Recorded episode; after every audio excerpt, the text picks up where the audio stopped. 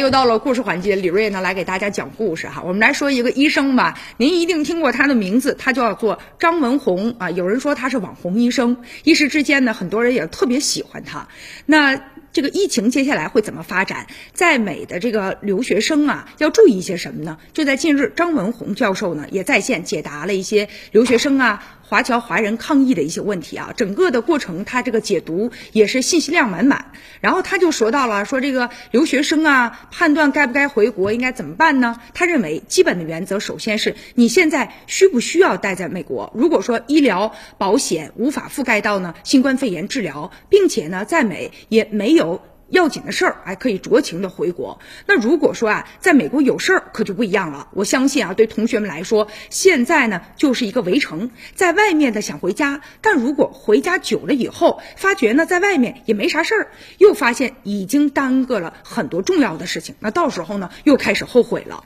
而且他还介绍说，什么时候有必要啊，必须要去医院呢？那就要看的呼吸。如果觉得自己呼吸啊有一点困难，爬楼梯有一点呢走不动，气接不上。那这个时候是进医院非常重要的一个时间节点，有时候发烧不一定呢，就是去医院的一个节点。所以说呼吸是非常重要的，而且要不要囤药，他也表示了，最好的药物就是呢，多喝水，多喝牛奶，多吃鸡蛋，多睡觉，不要出去瞎混。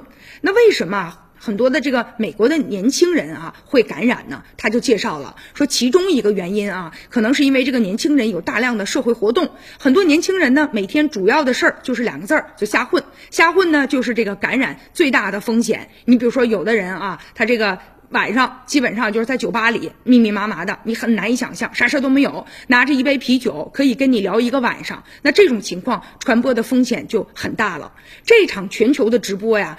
这个可以说医生的这个人气爆棚啊，而且大家都评价他说他有灵气、接地气儿，把这些问题解答的你一下就听明白了。还有的年轻人啊，就给他呢起了个外号，管他叫张爸啊，说他这个特点就是虽然经常扯远，但是总能恰到好处的把这话题啊再拉回来，收放自如。他总是用一种呢。非常啊丰满的表达去解释一个挺骨感的一个道理啊，人呢说话就风趣幽默，而且挺实在的，说的都是一些实话。反过来呢，现在很多粉丝就说了，我就是想到他们医院挂个号，挺冲动的，就是想看看这个医生。